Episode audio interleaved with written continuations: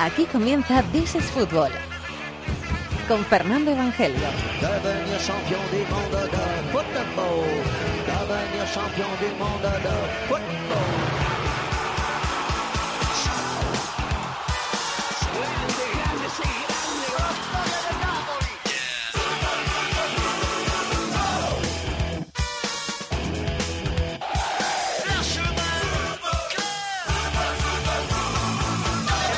Bienvenidos al Rincón del Fútbol Internacional en la cadena COPE. This is Fútbol capítulo número 287, entrando en la semana, en un inicio de semana festiva, en la semana en la que le vamos a dar el pistoletazo de salida a las semifinales de las dos competiciones europeas más importantes del continente, las semifinales de la Champions, además con un derby, otra vez un derby madrileño, y las semifinales de la Europa League con el Celta de Vigo contra el Manchester United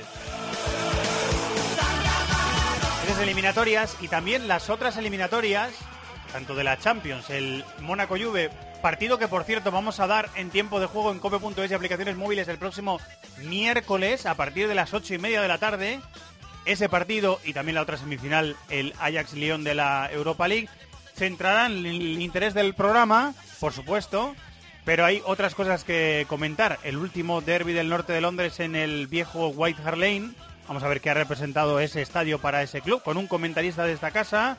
Vamos a hablar de cosas de Alemania, el campeón del fútbol alemán visto por Maldini, cosas de Italia con David de la Peña, el Cibercafé, fútbol de América, muchas cosas. Y enseguida los premios Libero del mes de abril. José Cochero en la dirección técnica con Antonio Pérez del Chato en la producción. Aquí arranca el rincón del fútbol internacional en COPE que se llama This is Football.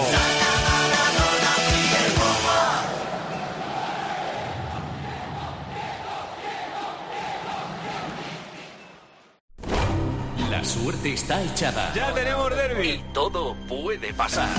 Este martes, desde las 8. Bienvenidos al mejor fútbol del mundo. Un derby que es más que un derby. La ida de las semifinales de la Champions. Aquí, en Cope, con la Champions. Real Madrid, Atlético de Madrid. Siente la magia del fútbol. Ambos buscan el pasaporte a la final. Paco González, Manolo Lama, Pepe Domingo Castaño. Tiempo de juego. Líder indiscutible de la radio deportiva.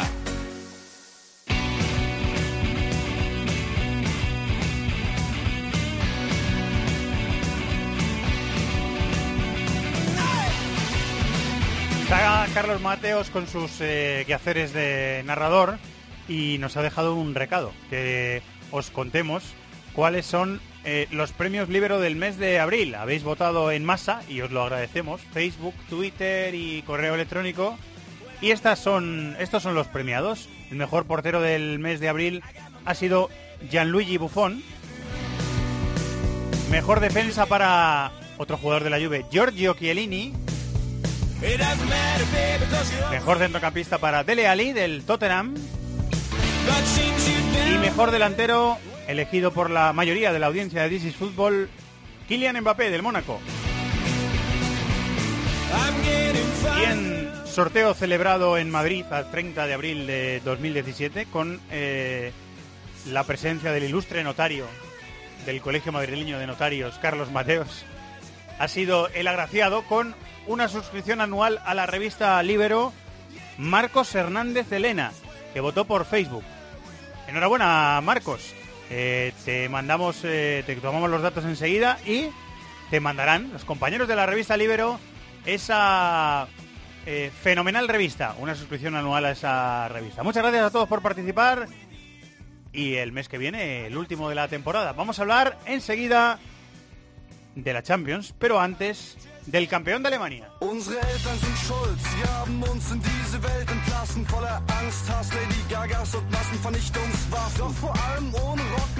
Es mejor proclamarse campeón a lo grande y el Bayern lo hizo arrasando por 0-6 al Wolfsburgo y celebrando un récord.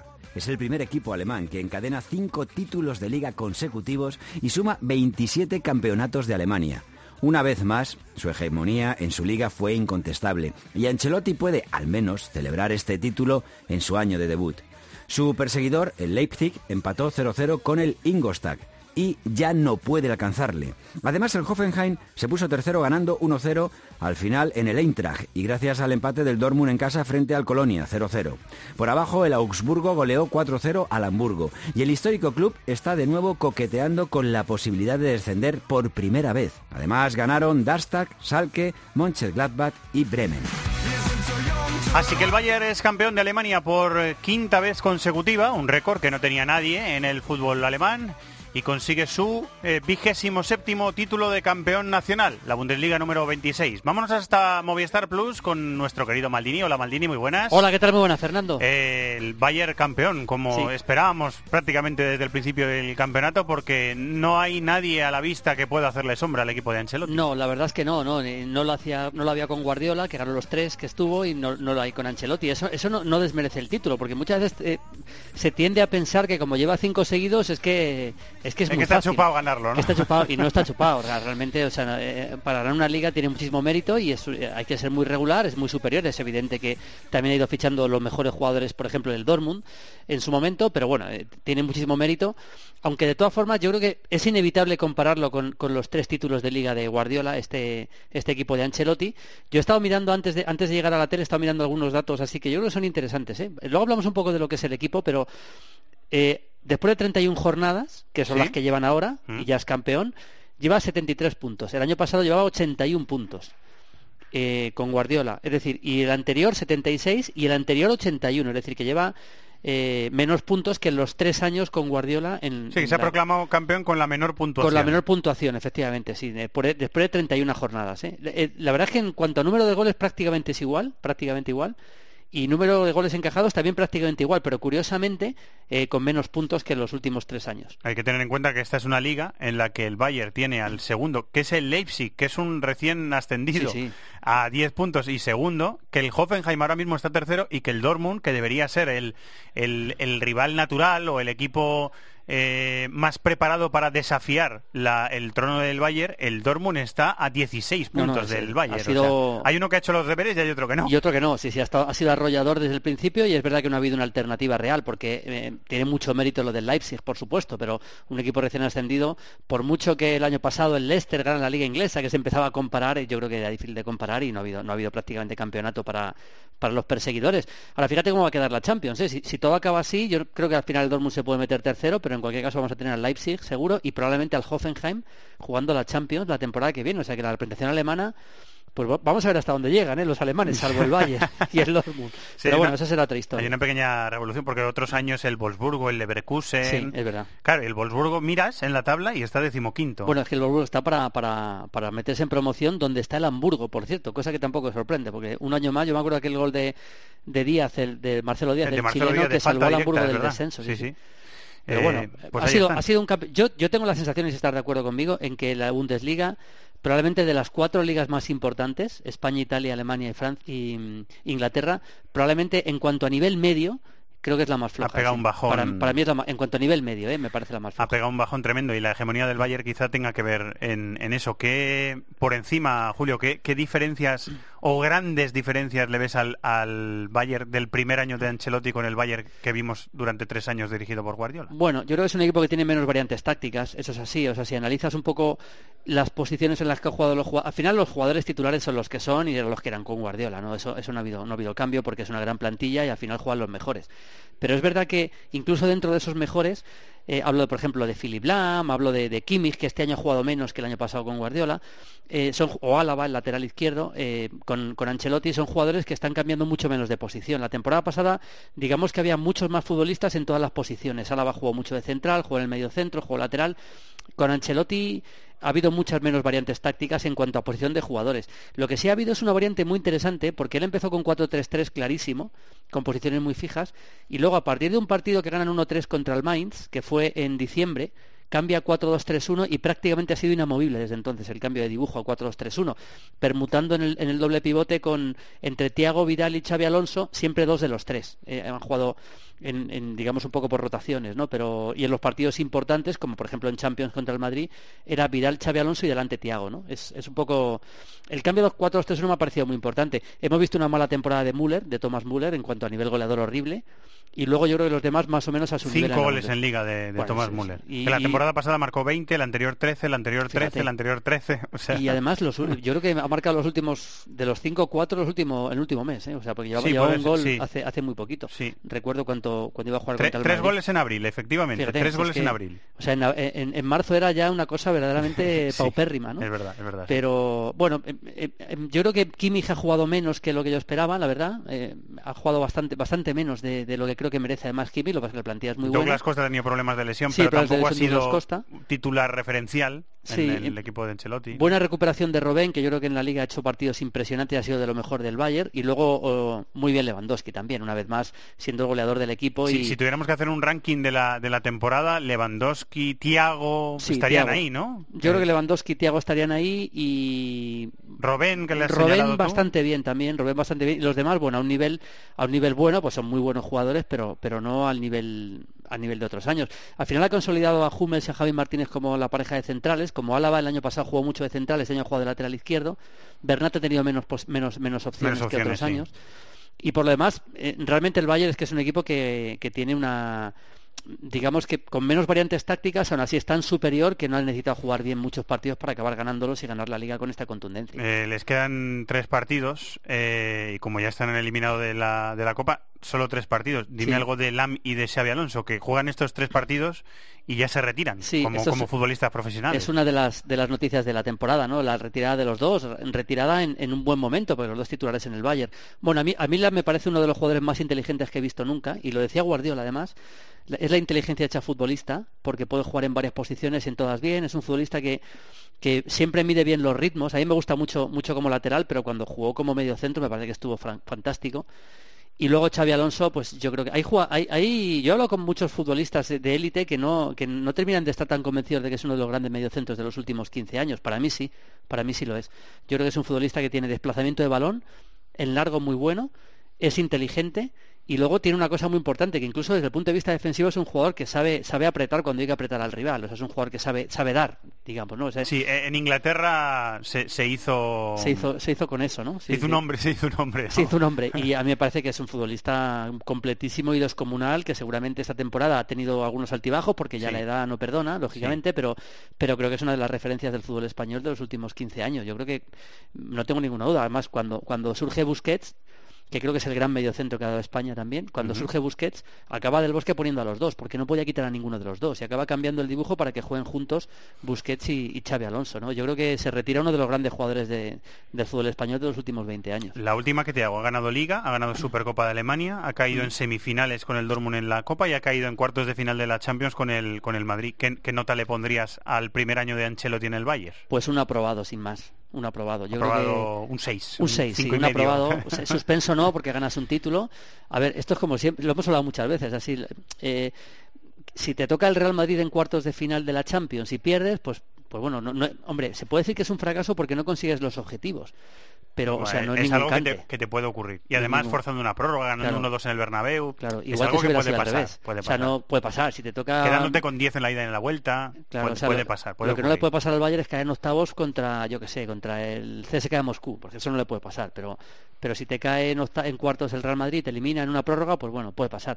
Y luego la semifinal de Copa contra el Dortmund, pues también es, es el gran rival en Alemania y te puede ganar. Yo creo que ahí sí ha sido un poco más petardazo, así que el título es muy importante, pero yo con respecto a los últimos años y con lo que yo esperaba del Bayern le pongo un aprobado, un aprobado sin más. Eh, hoy es eh, festivo, lunes festivo en todo el país, mañana es festivo en Madrid. Quien se eh, repanchinque en el sofá, ponga Movistar Plus y quiera ver Fiebre Maldini, ¿qué va a ver esta semana? Pues mira, eh, vamos a te- tenemos una entrevista que le hice en Buenos Aires muy bonita a Germán Denis, el, el argentino que ahora está en Independiente, que estuvo en su día en Delantero del delantero de- Atalanta. del Atalanta del Nápoles, también Nápoles, estuvo, sí. Eh, y que en Independiente tiene el récord de, más goles en un torneo corto del fútbol argentino, y eso me parece muy interesante. Vamos a, vamos a hablar un poco de lo que es el fútbol italiano, de lo que es el fútbol argentino, eh, de sus partidos con la selección, que sin llegar a ser un delantero realmente de época en la selección argentina, sí llegó a jugar bastante en la selección. Y bueno, es una entrevista muy interesante. Vamos a analizar lo mejor del Bayern de Liga, o sea, los momentos clave del Bayern para ganar la Liga. Nos va a analizar Gustavo en la pizarra el Tottenham, el, el- los Ah, qué movimientos interesante, innovados. qué interesante. Y estaba, estaba enloquecido con el partido que hizo Wanyama ayer contra el Arsenal, así que nos va a hablar mucho de Wanyama. Y vamos a ver los inicios de Robben, en el Groningen y en el PSV Oh, para bueno. compararle con el Robben actual. Qué bueno. Que la verdad es que bastante parecido, pero bueno. y para tendrá, más tendrá más pelo, ¿no? Sí, para adentrarnos un poco en, en lo que va a ser la semifinal de- del miércoles entre Mónaco y Juventus, vamos a ver eh, a Henry jugar en los dos equipos, porque Henry jugó en los dos equipos, en Mónaco Oh, y qué Juventus, chulo, poco en la chulo. Juve, mucho más en el Mónaco, pero vamos a analizar un poco lo que fue Henry en aquellos dos equipos. Y luego también vamos a empezar un, un homenaje al Estadio Vicente Calderón, que vive sus últimos partidos ya de, de- en- en- con el Atlético de Madrid o con lo que sea, ¿no? Realmente. Y vamos a ver el primer partido de un mundial que se jugó en el Vicente Calderón, que fue el Francia-Austria del Mundial 82, que gana 1-0 con un gol de Gengini Francia, pero que es un partido espectacular, con ocasiones Era de Francia. fase de grupos equipo, eso, Julio. Fase Sí. de grupos, sí. Fase de grupos, Era un- sí. una liguilla de tres equipos entre Francia, Irlanda del Norte y Austria. Ganó Francia el grupo y el primer Ah. partido es Francia-Austria. Y el partido es impresionante con un nivelazo de Tigana, de Platini y de Gengini. Esa Francia era un espectáculo. Yo creo que va- va- van a disfrutar mucho los que lo vean. Siempre es una joya para coleccionistas el programa, así que la, sí. la disfrutamos como siempre. Y te, y te escuchamos esta semana en la programación de COPE también. Sí, mañana, mañana el partido del, del- Mañana el derby. El, el derby, el derbi. de semifinal de El Champions. miércoles daremos en cope.es el Mónaco Juve. o Pues sea nada, que estaré, estaré con vosotros. no Si- si, me invitáis, ya sabes que me voy encantado. Estás invitadísimo. Muchas gracias, maestro. Un abrazo, hasta Gracias, luego. Un abrazo.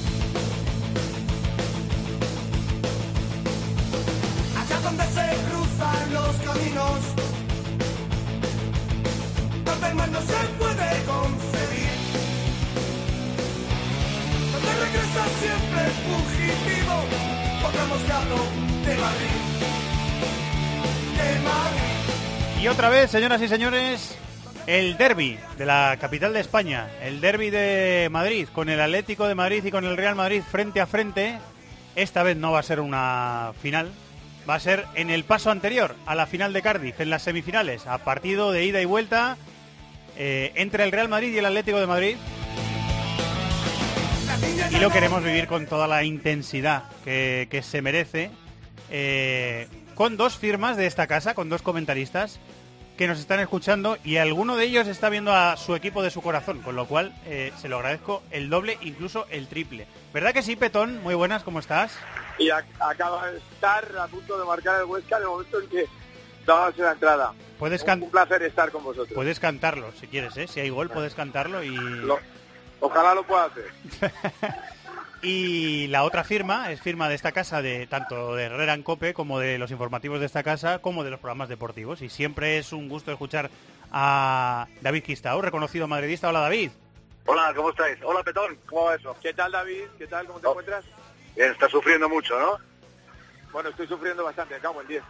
Ahora ya mucho porque no sabes qué contra del rayo. Sí, sí. 0-0. Pero bueno, 0-0 eh, Huesca Rayo de momento. ¿eh? eh, 0-0. espero que, que ese sufrimiento no se prolongue y el eh, miércoles de dentro de dos semanas, cuando nos encontremos por la calle, me puedas dar el abrazo que te di yo a ti en Lisboa. Hombre, yo no sé qué va a pasar, pero verdad que lo tienes asegurado. Pase lo que Ah, pase en el fútbol. Qué bien, qué, cordialidad, qué buen Claro. rollo. que Así da Te gusto. quiero mucho, te quiero mucho. Así da gusto empezar. Eh, bueno, hago preguntas eh, concretas para los dos, para no entreteneros mucho, que sé que los dos tenéis cosas que hacer. Eh, ¿Mejor enfrentarse ahora que en la final, Petón? Sí, para el Atlético de Madrid yo creo que es mejor jugar a dos partidos contra el Real Madrid que hacerlo en uno solo. Eh, David. Yo comparto que el Atleti es, el Atleti es más peligroso a dos partidos. Más allá de que además yo creo que trae cierta herida psicológica por las dos finales perdidas, que, eh, me imagino que en, una- en un tercer supuesto pesaría mucho. Pero Simeone hace muy bien las eliminatorias, los partidos de vuelta. Yo lo veo más peligroso ahora, sí. Tengo una lista delante de los derbis eh, desde que el Cholo cogió el mando del Atleti, que no hace falta decir eh, que ha cambiado el rumbo y la historia del Atlético de Madrid y ha puesto a una altura que antes no estaba. Es que yo siempre digo que una de las, una de las cosas, y perdón que te interrumpa, una de las cosas que ha hecho Simeone No, no, por por el fútbol favor. madrileño es devolver el derby, que había desaparecido. Pues mira, desde que él es entrenador del Atlético de Madrid, 22 disputados y con estos dos van a ser 24. Y tengo apuntado, si, si queremos dar como victoria la, la victoria del Real Madrid en, en los penaltis de la final de, de Lisboa, que a eso va a ser bastante crítico Pedro Martín con eso, pero bueno, si le damos ese partido como victoria, 8 para el Madrid, 7 para el Atleti, 6 empates, que es eh, un dato que habla de mucha eh, igualdad. Petón. Sí, con alguna final también ganada por el Atlético de Madrid, como la final de la Copa del Rey en el Bernabéu, y con un récord que me parece que es el, eh, el que le da el liderazgo de partidos seguidos ganados en el Bernabéu, que no le ganen a los rivales del Madrid, porque ha ganado en los últimos cuatro años tres y ha empatado uno. Creo que eso no lo ha hecho nadie en el Bernabéu. Decía David que ahora hay derby. En lo que se refiere a esta estadística que acabas de plantear, yo te ofrezco otra, que es la de los partidos europeos, porque cada competición es como es, el Madrid siempre ha tenido un sentido muy patrimonial con, con la Copa Europa. De los partidos que han jugado en Copa Europa y Atleti, ¿cuántos ha ganado contra Madrid? El. Madrid le ha ganado en la primera semifinal que juega en el partido de ida, de tal modo que si entonces se hubieran contado los goles, eh, como se cuenta ahora, doble fuera de casa, el Atlético de Madrid hubiera estado clasificado. Esa es la primera. Eh, en las demás, pues, no, me refiero, a la, me refiero a la racha de Simeone. sí, la racha, Han jugado, han jugado en Copa Europa dos finales y una semifinal, o uno en los cuartos de final, perdón, Exacto, ¿no? y en los partidos nunca ha ganado el Madrid de las finales, nunca ha ganado. Han ganado en la prórroga o en los penaltis. Pero me, re- me- me refiero a que en esa estadística, que es verdad que en Liga ha- el, el Atleti la ha cambiado y ha ganado con cierta frecuencia en el Bernabéu, y de hecho hace bastante tiempo que el Madrid no consigue ganar al Atleti en, en Liga en el Bernabéu, parece que cuando llega la competición europea hay un no sé qué, hay una inercia ahí, que bueno, luego, luego me dirás Pero no, te, te insisto en eso, y, y es que en los partidos, en los 90 minutos, no ha ganado el Madrid. Ha ganado en la prórroga, te insisto, y ha ganado los penaltis. Y No. luego que ataca al Huesca, que muy bien además. No, no lo vas a convencer, eh, David, no lo vas a convencer. Eh, No, no, si tampoco, si tampoco me hace falta. pero- Así que eh, lo, lo dejamos en empate. El, el choque de estilos, el ataque, el ataque un poco anárquico, La verdad, un poco... perdona que, que interrumpa, es que las copas al final las han alzado ellos, que es lo más importante de todo, ¿no? Mm, sí, bueno, mira, ha dado, en cierto modo, ha dado su brazo a torcer. Digo que es un choque de estilos, la, la eliminatoria, eh, otra vez, que es el ataque anárquico, un poquito sin pensar de- del Madrid muchas veces, o un poquito basándose en esa pegada contra la solidez del Atleti. ¿Cómo ves ese choque de estilos, Petón? Sí, ese- tú lo acabas de decir, no, no- no hay que añadir más porque la pregunta es retórica, es exactamente eso, eso es lo que vamos a ver, no podemos esperar otra cosa, tampoco creo yo grandísimas exhibiciones futbolísticas, pero sí partidos muy tensos, muy apretados, muy igualados. Ayer Saúl decía lo de los detalles, que es una frase hecha, pero creo que tiene razón, ¿eh? Eh, eso va a estar mucho en, en la eliminatoria. A mí lo que me preocupa es que desde que el Madrid entró en este mes en que se juega todo y se cruza con enemigos directos, tanto en Liga como Copa Europa, lo que me preocupa, digo, es que los dos últimos partidos en Chamartín contra, contra rivales de empaque, en los 90 minutos ha perdido los dos partidos. Perdió contra el Bayern en los 90 minutos, perdió contra el Barcelona el otro día, y, y por más que... El Atleti, y- si dura cinco minutos más, lo pierde. Sí, pero bueno, me refiero a estos últimos partidos, ¿no? En este, en este mes que es como el tren, como el tren de la bruja, digamos, ¿no? Que viene uno detrás Sí, de otro. no, no, es que me parece que es todavía en este mes cuando juega el Atlético contra el Madrid, ¿no? Bueno, pues te lo apunto si quieres, pero pero el lo perdió, pero me, pero me refiero que los dos, fíjate, el clásico europeo contra el Bayern, que el, el Madrid luego la prórroga lo resolvió, pero a los 90 minutos perdió los dos partidos y yo al Madrid lo Sí, vi tácticamente muy superado. Por ejemplo, el, el Bayern a mí me, me gustó más que el Madrid otro día, me gustó más su despegue en el campo, me gustó más cómo jugó, el sentido coral, el sentido táctico. Y luego es verdad que el, el- el Madrid tiene un medio campo mejor de lo que la gente dice, porque yo sigo creyendo que un medio campo con gente como Modric y Kroos no es precisamente un medio campo mediocre que vive la pegada de los de arriba. Pero va. es verdad que ha habido falencias tácticas que, que, ah, que a mí me preocupan para lo que queda de temporada. Eh, preguntas concretas de los dos. Eh, eh, David, empiezo por ti. Eh, el Real Madrid parece que con Isco, aunque tiene a gente en la retaguardia que, que está esperando y que también podría entrar, ¿está mejor el Madrid? ¿Este Madrid está mejor sin Bale? No lo sé, yo no, eso es una pregunta complicada porque requiere conocimientos técnicos que a lo mejor yo no tengo.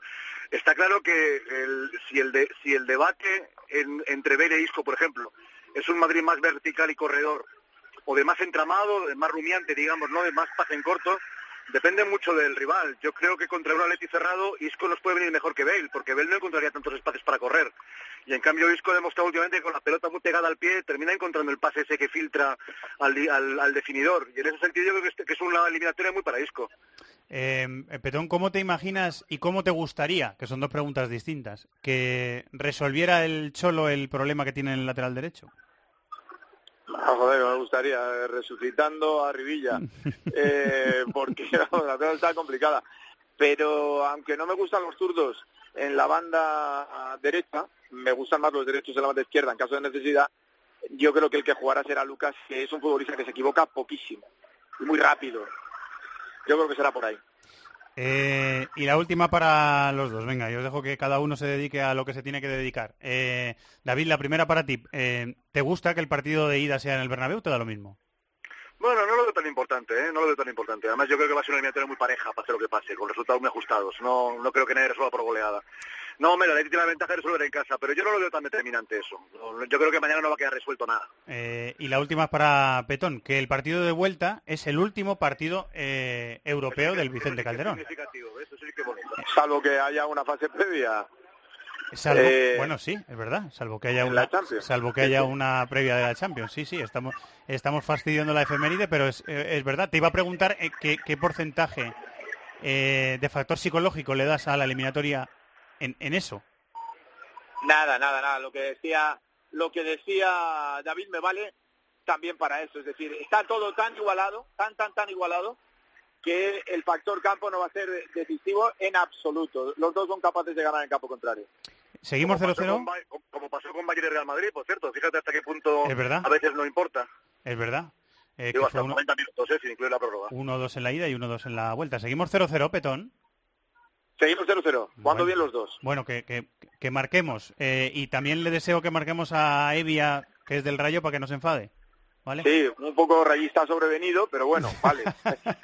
Aceptémosle en la hinchada vallecana. Eh, gracias, triples, más teniendo en cuenta que estás viendo el partido. Gracias, Petón. Un abrazo. David Gistavo, es un honor. Muchas gracias. ¿eh? Un abrazo, gracias a vosotros. El derby vivido en This is Football por dos firmas de esta casa. eh, Petón y David Gistavo.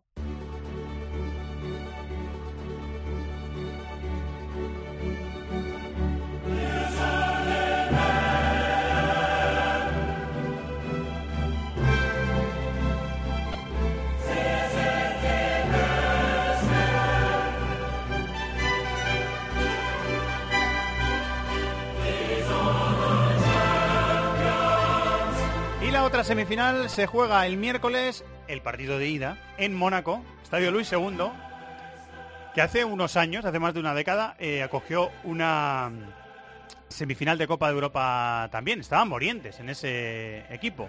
Pues mira, podemos hacer eh, lo siguiente. Podemos, en la semana que viene, llamar a Morientes. Porque podemos recordar esos tiempos. Incluso lo podemos haber llamado hoy. Mónaco Juventus. Vamos a hacer nuestro eh, cibercafé. Sí, si quieres, si quieres llamarlo y al final del cibercafé le preguntamos tres cositas. Eh, Antonio, ¿ves cómo las cosas preparadas salen bien? Cibercafé de is Football con Miquel Moro en algún punto de la comunidad valenciana. Hola, Miquel. Muy buena vesprada. ¿Has visto cuando se preparan las cosas en los programas es cuando salen perfectamente? Hombre, eso es Estamos eh, aquí en el, directo. El, el ABC de la radio. Estamos aquí en directo pensando que podíamos haber llamado a Moriente, pues vamos a llamar a Moriente, a ver si nos lo coge. Y si nos lo coge, pues hablamos con él. Y si no, pues no pasa nada. Hablamos la semana que viene. Está preparando las maletas para Vigo David de la Peña. Hola David, muy buenas. Hola, muy buenas, Fer. Que me ha chivado alguien que, que vas a poder vivir la semifinal de la Europa League en directo. Vamos a ver si la disfrutamos, sí, que bueno, yo creo que es uno de los partidos pues más esperados eh, del Celta en su historia contra un rival de primerísimo nivel y, y merecía la pena ir allí a vivirlo. Sí, señora, disfrutarlo, que, que te lo mereces también. Eh, Barcelona, Borja Pardo. La Borja, muy buenas. ¿Qué tal? ¿Cómo estáis? ¿Qué tal, hombre? ¿Cómo estás? Bien, bien, bien.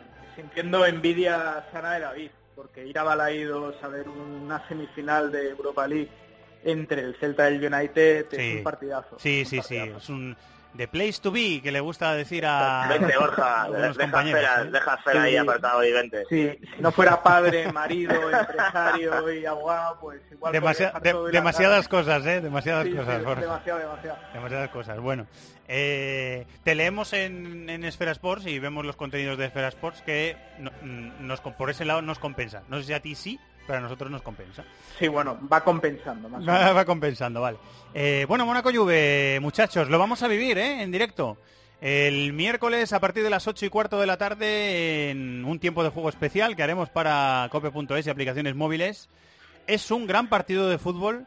Es un gran partido de fútbol en el que estábamos hablando del Madrid Atlético con Gistao y con Petón de choque de estilos. Bueno, pues eh, David, podemos hablar de choque de estilos también aquí, porque en cierto modo, no, no tanto, con más aristas a lo mejor, pero en cierto modo también, también es así, ¿no?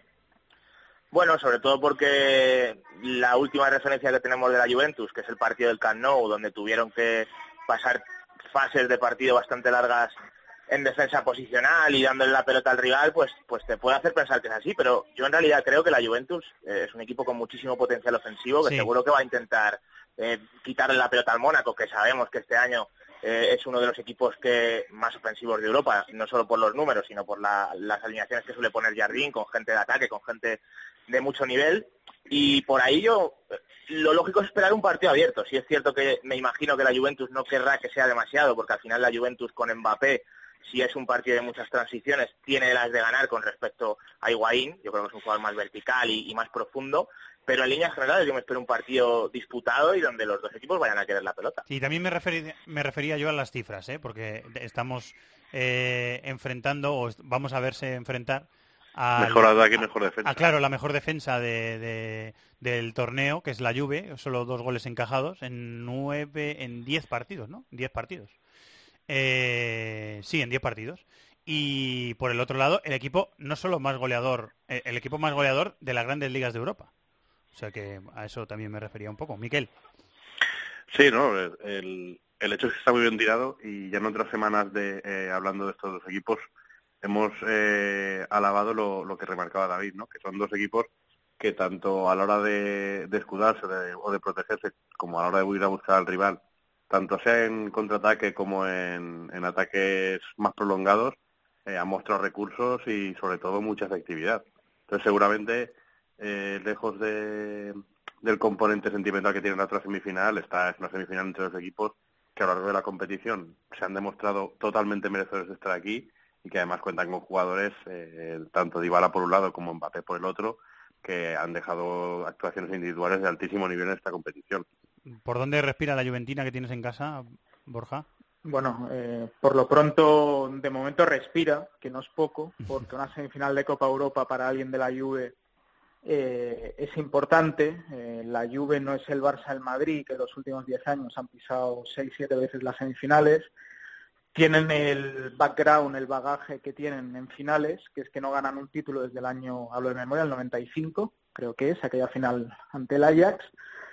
Y el otro día comiendo me decía, es que mi miedo ya no es tanto este partido, es llegar a la final y perder. O sea, casi prefería perder ahora que llegar a otra final y volver a perder. ¿no? Dicho esto, eh, parece un tópico lo de la mejor defensa contra el mejor ataque, pero es que en este caso no es un tópico, es una realidad. De hecho, es tan buen ataque el Mónaco que hasta los defensas son buenos delanteros. Eh, lo vimos otra vez este fin de semana con el polaco Kamil Glik, el central monegasco, que es un partido muy importante No para sé si cinco o seis goles en la, en Sí, la sí, liga, o que sea, es una cifra bastante... Junto con Ramos, hablo de memoria, junto con Ramos seguramente es el central más goleador en lo que va de temporada en las grandes ligas europeas. Thiago Silva también, ¿no? Puede ser, están ahí los tres. Sí, sí. Y el partido para Glick es importante. Recordemos que el polaco ya veterano fue capitán del Toro, del Torino durante varias temporadas. Eh, Todos los juventinos odian, no en sentido estricto, pero sí odian deportivamente a Glick porque fue el icono del Toro durante muchos años y ahora se encuentra con el Mónaco en una semifinal de Copa Europa, ¿no? Eh, es tan intenso y tan bueno Glick que el otro día en un entrenamiento le partió la nariz a Bakayoko. Esto no sé si ha trascendido, pero le partió la nariz a Bakayoko y es duda el pivote monegasco para llegar al partido. De hecho, dicen que si juega, jugará con máscara. Bueno, Eh, pues yo no tendría la- ninguna duda de, de que va a jugar y lo va a hacer con máscara. Sí, sí, es que la baja de Bakayoko en un partido ante la Juve, que es seguramente el equipo más físico de Europa junto con el Bayern, yo creo que sería un hándicap muy importante para Jardín. A- Además, eh, sol- no, solo iba a apuntar una cosa muy rápida, que eh, en las eliminatorias de Champions, y no estoy yo equivocado que hablo de memoria, eh, el Mónaco no ha podido juntar a su once tipo eh, nunca, porque ha tenido alguno lesionado, a uno sancionado, cuando ha estado Fabiño no ha estado Bakayoko y al revés, eh, le ha faltado Glick en algún partido importante Sí. también. Eh, El Mónaco, el Mónaco eh, digamos que tiene 13-14 fu- futbolistas de muy buen nivel. Ese jugador número 12, 13, 14 ha dado muy buen rendimiento a Jardín cuando lo ha metido en el 11, pero claro, no tiene una plantilla de 20 futbolistas de gran nivel como Barça, Madrid, Juve o Bayern. Por eso el otro día la semifinal de Copa de Francia mucha gente no entendió por qué Jardín eh, metía al equipo C, ni siquiera al B, al equipo C. Yo creo que casi era una protesta o un- algo parecido a lo que hizo en su día el City por el calendario, porque es que, claro, el Mónaco podía haber ganado los cuatro títulos en liza. Perdió la Copa de la Liga, eh, va a quedar fuera de la, de la Copa de Francia porque le goleó el Paris Saint-Germain en semifinales, pero la apuesta le ha salido bien, porque el otro día empieza perdiendo con el Toulouse, el equipo titular, remonta el equipo titular que si hubiera jugado tres días antes en París seguramente no hubiera podido remontar, y el día después pierde el Paris Saint-Germain en Niza, y el título de liga es 100%, no 100%, al 99% es monegasco. Eh, psicológicamente esto es importante, Fer. No es lo mismo afrontar una semifinal que no tienes nada que perder, sabiendo que el título de liga lo tienes en tu bolsillo, a si hubiera perdido con el Toulouse y hubiera ganado el PSG ayer en Niza. Sí, señor, hay que eh, decir también, hay que añadir también que el Mónaco, eh, dentro del club, existe la, la, sensación, la certeza, desde hace algunos meses, de que el, objetivo prioritario, y todos lo, lo, asimilan así, es ganar la liga. Eh, ellos lo asimilan así. Eh, David, ¿cómo, ¿cómo, te imaginas eh, al Mónaco de Jardín? ¿Cómo te imaginas el, partido de ida en el Luis II, el miércoles? No, yo, yo más que nada porque el Mónaco tampoco sabe jugar de otra forma. Me imagino pues a Bernardo Silva y Alemán muy sueltos entre líneas, me imagino eh, a, Mbappé pues con mucho protagonismo, que, no hay que olvidar que tiene unas cifras increíbles en Champions, la verdad es que para la edad que tiene es absolutamente tremendo, y yo me imagino un Mónaco que va a tratar de ser protagonista, ¿no? Evidentemente luego ya sabemos que la Juventus atrás es un equipo muy sólido, que, sabe organizarse bien, pero, pero me imagino sobre todo un Mónaco que, que, intente dominar a través del balón y vamos a ver cómo responde la Juve. Ahí va a tener un papel importante cuadrado, que ya estuvo bien en el Camp Nou haciéndose estirar al equipo y luego vamos a ver también cuánto participa Dybala. Tiene la lluvia la baja de Kedira, que es una baja yo creo que bastante Sí, por sanciones, ¿verdad? Sí, está sancionado y, y, en la estructura de la Juve Kedira está jugando muy bien y está jugando un papel muy importante. Es cierto que probablemente entre, entre Marquisio, que lógicamente es un jugador... Que está tocado, ¿eh? llega, llega de lesión, Marquisio. Vamos a ver si no entra Lemina también, que es otra de las opciones, pero bueno... Incluso, incluso Rincón ha jugado alguna vez, ¿no? Sí, incluso Rincón, pero bueno, estamos hablando de un jugador de, de una categoría muy por debajo del alemán, yo creo. O sea, que es una baja importante. Así que vamos a ver en ese sentido cómo está Ibala, que es, que es un jugador clave para que la Juventus también tenga fases de balón largas. Pero en línea general me espero un Mónaco muy atrevido y, bueno, es que los franceses vienen de las dos eliminatorias de, de, octavos y cuartos con más goles. O sea que, bueno, es verdad que la Juve puede estar ahí el freno, pero yo me espero un partido atractivo, por lo menos por parte del Mónaco. 6-6 fue la eliminatoria contra el City. 6-3 la eliminatoria contra el Dortmund. parecen, parecen resultados de tenis, pero son resultados de eliminatorias de fútbol. Además, eh, Miquel, eh, con cinco goles marcados por, por Mbappé, no sé si lo, lo comentabas tú antes, cinco goles eh, marcados por Mbappé, que tiene 18 añitos en, en dos eliminatorias de Champions, que habla bastante del carácter del chico.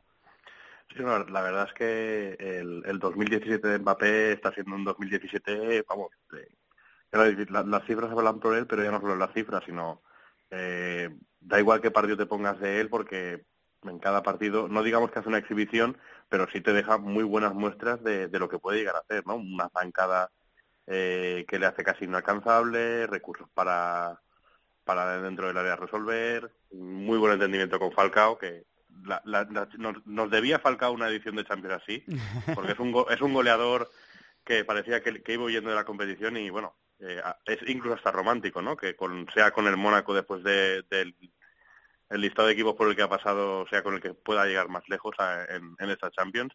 Y luego un último detalle y es eh, el, sobre todo el, ver a Mbappé por el costado donde está encuadrado y, Alves, en teoría. Porque ya en la eliminatoria anterior eh, el Barça volcó mucho por ese costado sabiendo que, a lo mejor el cuadrado no podía ayudar a Alves y por ahí llegaron las principales o las únicas eh, o los únicos ataques más o menos elaborados o peligrosos y quizás por ahí Mbappé eh, si Cuadrado se despista un poco, pueda, pueda hacer muchos unos contra unos contra Alves y veremos cómo sale por ahí. A ver cómo están los laterales del Mónaco también, que son fundamentales en el juego de, la, ataque, los puñales, sí. Eh, si Debe ha estado lesionado y parece que podría llegar y, y Mendy creo que el otro día incluso descansó que estaba tocado también, a ver si Jardim los puede tener a todos. Eh, Mendy jugó el, el sábado. Sí que ah, Mendy, jugó, es verdad, es verdad. Mendy jugó. Fue, 70 minutos, pero bueno, jugó. Fue Dirar, el lateral derecho que jugó por, mm, por que ha estado, que ha estado lesionado. Eh, Bernardo Silva, Lemar, Dybala, Higuaín. La verdad es que los nombres son para divertirnos, Borja, ¿eh? O sea, va, va, a estar atractiva, ¿eh? Eh, me quedo con un dato que dabas tú antes, eh, que es verdad, que es que el Mónaco prioriza el título de liga. Mucha gente igual no lo entiende cuando el equipo monegasco está en semifinales de la Copa Europa. Esto tiene un sentido, y es que el presidente, el empresario ruso Dmitry Ribolovlev, entró en el Mónaco en 2011 y en estos seis años el Mónaco no ha ganado ningún título. Entonces, claro, aún aunque estés en semifinales de Copa Europa, teniendo a miuras como Juve, Madrid o Atlético de Madrid, yo creo que ellos son conscientes que ganar la Champions va a ser complicado. El título de liga, repito, ya prácticamente lo tienen y por eso es prioritario. Y sobre lo de Mbappé, para rematar, yo no sé qué pensará Stuffer, qué pensará David o qué pensará Miquel, o incluso el propio Morientes, pero lo de Mbappé, a nivel de aparición meteórica en Europa, yo no recuerdo una igual eh, en muchos, muchos años. Recordemos que Mbappé, en el mes de noviembre, era suplente de Germain. Germain es un delantero francés que es un buen delantero. Era el suplente. Bueno, en 2017 la aparición meteórica de este chico, repito, para mí no tiene precedentes en los últimos 20-25 años. Al Moro se lo preguntamos la semana que viene, ¿eh? que nos ha dicho que, le disculpemos que está, que está de viaje. ¿Algo que decir, chicos? ¿Algo que añadir? Eh, Miquel, David, ¿algo más que queráis decir? Bueno, yo estoy de acuerdo con Boja en la valoración de Mbappé. ¿eh? A mí me parece, bueno, es uno de los jugadores que te sientas a ver eh, fin de semana tras fin de semana y, bueno, eh, ha resuelto con goles en, las dos eliminatorias contra Dortmund y Manchester City y a mí me parece la principal amenaza contra la Juve. Y esto, teniendo 18 años, evidentemente, pues son palabras mayores. No, yo por, por cerrarlo de Mbappé, mmm, parece ser que hay una especie de medio compromiso tanto de él como de, del resto de jóvenes que han destacado este año en el Mónaco de, darle un, una continuidad más, por lo menos de una temporada más a este proyecto, que la verdad es que dice mucho, bueno, sabemos que el Mónaco, en Mónaco se cobrará bien y seguramente se arreglarán buenos contratos para estos jugadores, pero bueno, también habla del compromiso y de las ganas de, darle una poco, un poco de vuelta de rosca a este proyecto, a ver hasta dónde pueden llegar.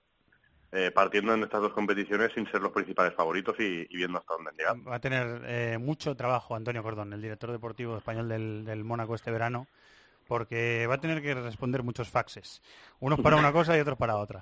Eh, bueno, pues el miércoles la vivimos aquí en tiempo de juego, cope.es, aplicaciones móviles desde las ocho y media, desde las nueve menos cuarto el partido. Muchas gracias, Miquel. Un abrazo para todos. Muchas gracias, Borja. Un abrazo y enhorabuena, Miquel, que has tenido el levante y sé que... Ah, es verdad, es verdad, Miquel. Muchas felicidades, tío. Gracias, gracias. El año que viene ya nos volveremos a ver por ahí otra vez, en primera. Muchas felicidades a, disfrutarlo. Gracias a los dos. Y David se queda, que vamos a hacer enseguida la sección de fútbol italiano.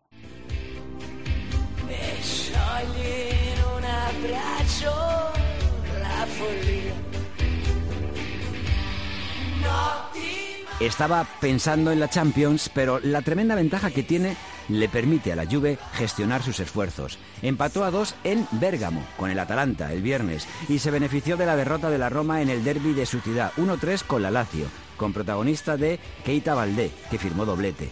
El Milán solo pudo empatar 1-1 en Crotone y el otro equipo de la ciudad, el Inter, recibía al Nápoles que acabó ganando con un gol de callejón, 0-1. Del resto de la jornada hubo victorias para Bolonia, Cagliari, Sausolo, Chievo Verona y también para el Palermo que se llevó por delante a la Fiore por 2-0. El Torino Sandoria acabó empate a 1.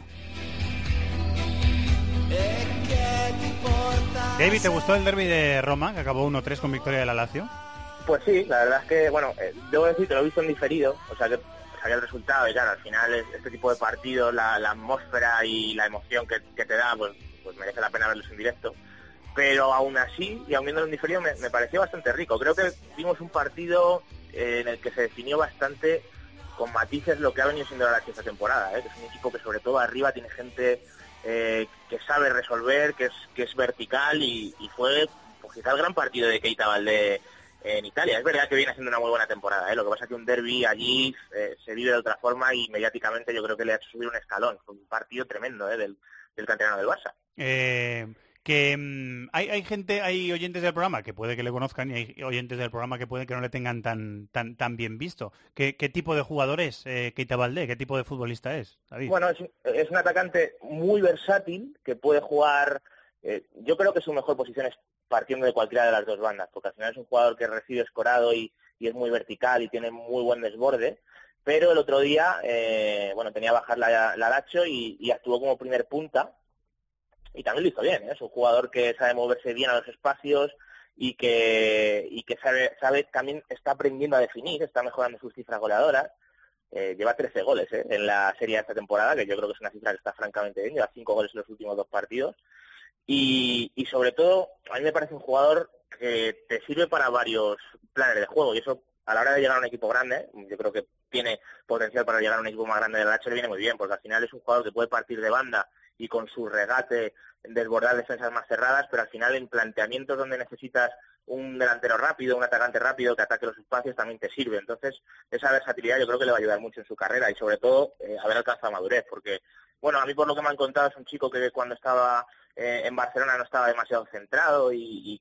por ahí pues no pudo tener continuidad. He, leído, David, que llegó incluso Guardiola a pedir que se marchara cedido por una cuestión interna, por un una broma que le había gastado un compañero o algo así, algo de algo de, algo de régimen interno. Sí, sí, yo, yo, yo, yo, he escuchado cosas parecidas y, y, da la sensación de que, bueno, a nivel profesional, bueno, el chico tiene ya 22 años, ya no tienes 16, que yo creo que ya te vas asentando un poquito más y está haciendo su mejor temporada de largo en Italia. Vamos a ver si no acaba saliendo. Ya sabemos que en la Premier hay mucho dinero y no me extrañaría además un jugador que, puede casar muy bien en, algunos equipos de Premier League o, bueno, o en algún otro grande.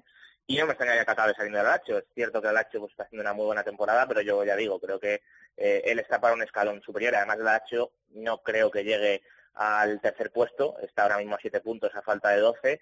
O sea que, bueno, tendría que hacerlo muy mal el Nápoles y la Roma para que acabe llegando al Lacho. O sea que no me extrañaría que acabe saliendo. Vamos a ver si lo hace o no, pero en cualquier caso, ya digo, o sea, temporadón coronado en estas últimas jornadas por un partidazo en el derby. Eh, tiene una historia curiosa además este chico, eh, que tiene, como dices, 22 años, que nació en Arbucies, en un pueblo de Girona. Sus padres son eh, senegaleses y él, eh, vinieron aquí eh, para trabajar, él nació aquí, los padres no, no pidieron el, el, pasaporte del niño por desconocimiento y cuando estaba jugando en las categorías inferiores del, Barça, eh, la Federación Española se interesó por el asunto y como las cosas de Palacio van despacio, a Keita le ha tardado mucho en llegar, si es que ya le ha llegado, que yo creo que todavía no, la nacionalidad española, eh, y por eso juega con Senegal, que ha jugado 12 partidos ya con la absoluta de Senegal. Tiene una historia. jugando una muy buena Copa de África, ¿eh? Y jugando una muy buena Copa de África. Sí, señor.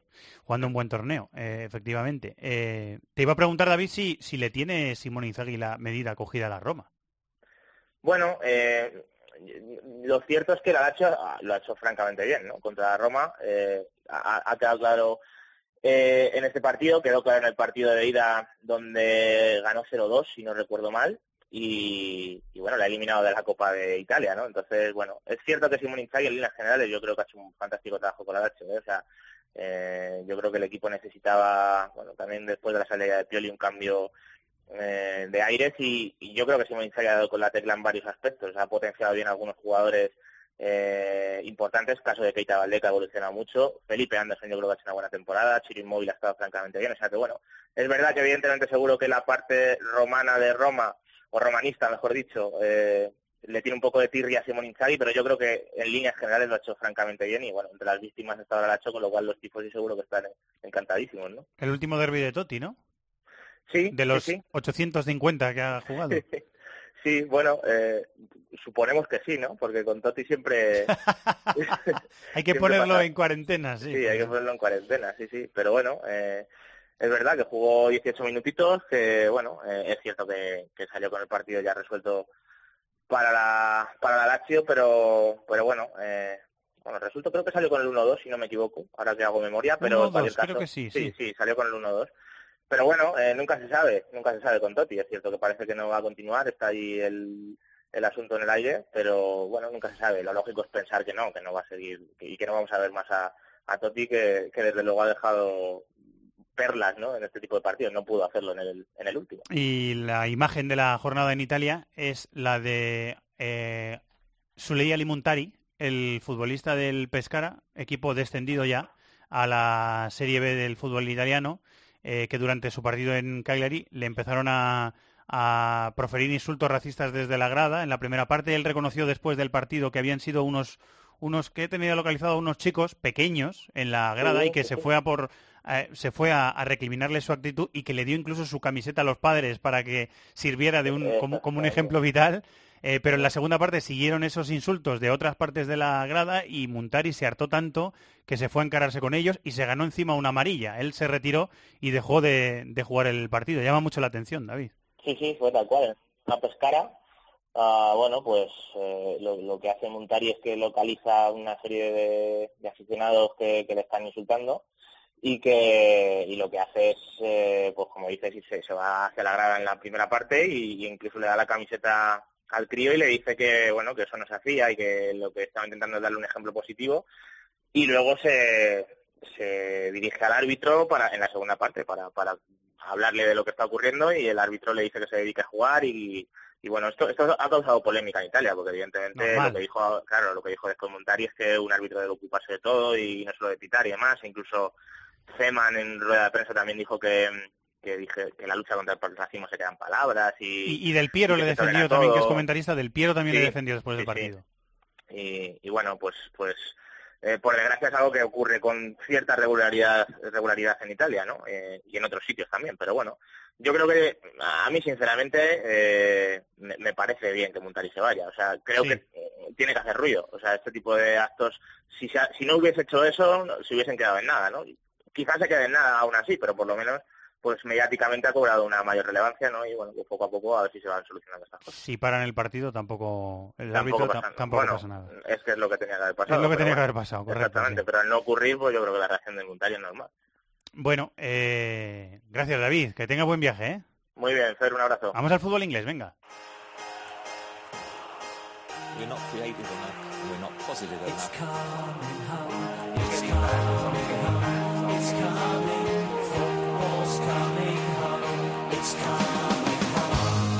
Les faltan cuatro partidos por jugar y la distancia se mantiene en cuatro puntos. Parece que con su victoria por 0-3 en un campo tan exigente como el Goodison Park, el Chelsea está más cerca de ganar el título. Marcaron Pedro, Cahill y Williams en la segunda parte y el Chelsea encara su recta final de la temporada con optimismo. Su perseguidor, el Tottenham, se llevó el último derby del norte de Londres, del que va a ser testigo el viejo White Hart Lane. 2-0 contundente al Arsenal para seguir firmando una temporada impresionante. No están tan bien los del Manchester, que empataron 1-1 el United, rival europeo del Celta, en casa contra el Swansea. 2-2 el City en campo del Boro, con Gabriel Jesús de Salvador final de nuevo. Mientras Bournemouth, Leicester y Barley ganaron a domicilio y hubo 2-0-0 en el Southampton Hull y el Stoke West Ham. Enseguida vamos a hablar de cómo este juega, cómo juega este eh, Tottenham de Pochettino, mejor dicho, que ya lo hemos eh, hablado en el programa alguna otra vez. Eh, pero quería preguntarle a otro comentarista de esta casa que jugó en el Tottenham por White Hart Lane, porque este, el Tottenham 2 Arsenal 0 de este fin de semana, ha sido el último derby del norte de Londres, jugado en ese viejo estadio que va a pasar como San Mamés en Bilbao, que al lado de ese viejo estadio se va a construir un nuevo estadio que va a estar listo a partir de la temporada 2018-2019. César Sánchez Portero, muy buenas César, ¿cómo estás? Hola, buenas tardes Evangelio. No sé si el, el, final, los últimos partidos del viejo West Hart Lane te, eh, te, despiertan recuerdos, tú que has jugado en ese estadio.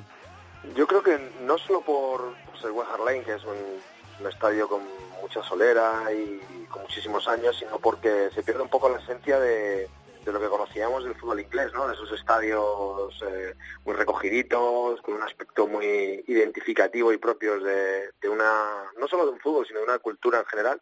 Y bueno, y vamos hacia hacia bueno pues estadios mucho más modernos como ya fue en su momento cuando Highbury el gran rival del Arsenal eh, lo, bueno, pues lo, remodeló, bueno, hizo en este caso otro estadio nuevo que fue el, Emirates y, el Tottenham ya desde hace mucho tiempo estaba con esa esas ganas y esa posibilidad siempre, recuerdo yo en mi época que había una gran cantidad de gente esperando a poder ser socios porque la capacidad del estadio no lo permitía y bueno, ahora por fin consiguieron comprar los terrenos alrededor del estadio y aunque comparte una parte me parece la grada, eh, he visto por ahí alguna foto, eh, obviamente va, a ser un estadio completamente diferente y, nada que ver con el antiguo West Lane. Yo tuve la, fortuna de como aficionado poder hacer el, el, tour que te permiten hacer por el, por el estadio, pasearte por allí y ver las instalaciones y, y era todo muy...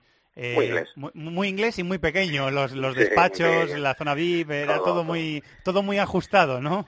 Sí, de hecho yo recuerdo que cuando nosotros nos concentrábamos en la, eh, enfrente, según sales al, campo desde los vestuarios, a la izquierda, en el, córner justo en la esquina opuesta, en la izquierda era donde nosotros seguíamos y, comíamos, de tal forma que más o menos tres horas y media en Inglaterra se llegaba antes al estadio, comías o hacías el pre-match meal y al final estabas durante pues eso, dos horas hasta que ya, dos horas y media hasta que te ibas a, cruzabas el campo, cruzábamos el campo andando eh, y íbamos a los vestuarios. Y hasta ese entonces nosotros no teníamos ninguna comodidad, teníamos unos pequeños sillones que recuerda que tenías que comer rápido, sillones, pe silloncitos pequeñitos porque, claro, no, no había sitio para todos y, y, bueno, no era el sitio más agradable para hacer una, una concentración y reposar la comida justo antes del partido, pero bueno, es algo que, al final forma o formaba parte de la cultura de ir a Harlem, donde todo era muy pequeño, muy reducido y sobre todo donde había un sabor y hay un sabor extraordinario. Una pena que, bueno, pues no hayamos podido asistir a ese último partido, ¿no? Y,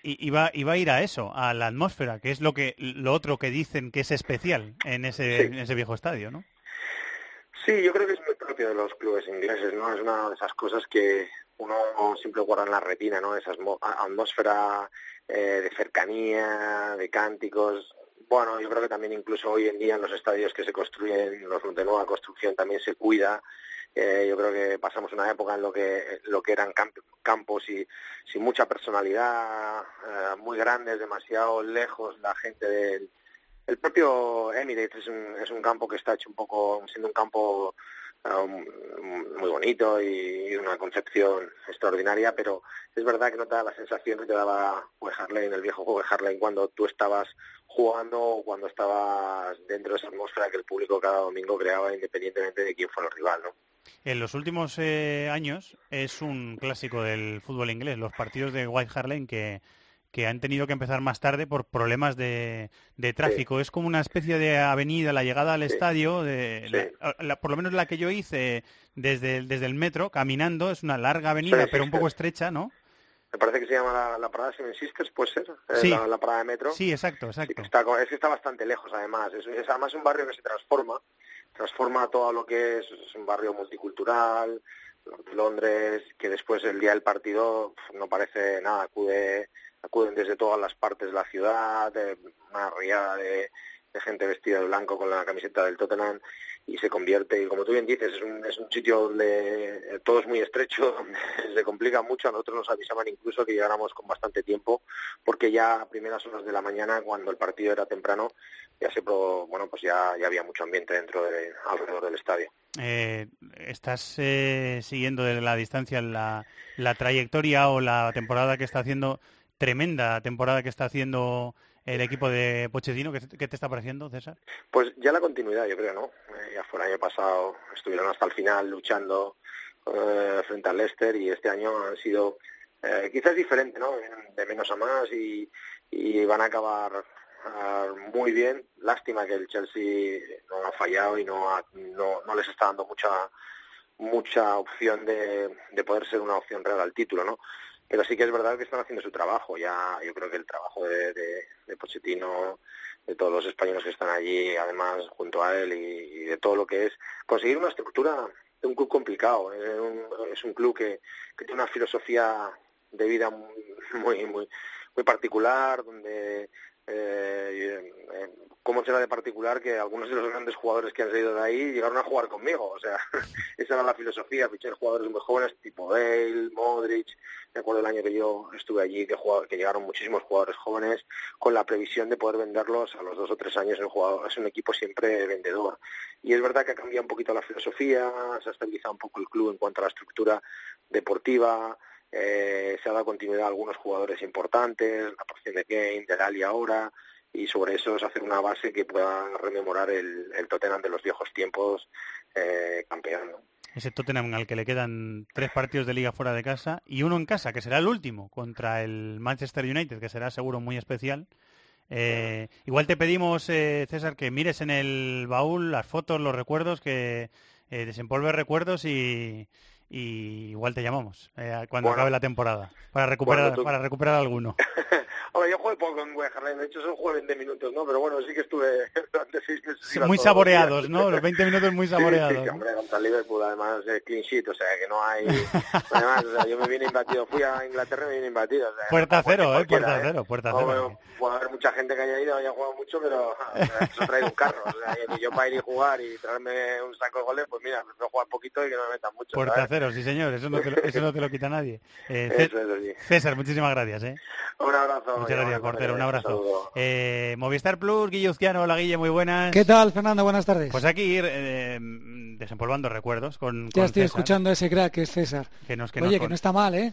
Él puedo decir que jugó en Sí, sí. Tottenham de, de local y no le, no le metieron No ningún le, metieron, no le metieron ninguno, sí, es- eso lo puede decir. Hemos hablado del, del equipo esta temporada por hacer un poco una radiografía rápida de cómo es este eh, Tottenham de, de Pochettino Guille, que a mí me parece un equipo muy muy completo, que puede presionar muy arriba, pero que se puede defender cerca de Lloris también bastante bien, muy físico, que le gusta mucho atacar y que en ataque posicional es un equipo agresivo y rápido con la gente de talento que tiene arriba, pero que contragolpeando también es, es muy bueno. Es un equipo muy completo, ¿no?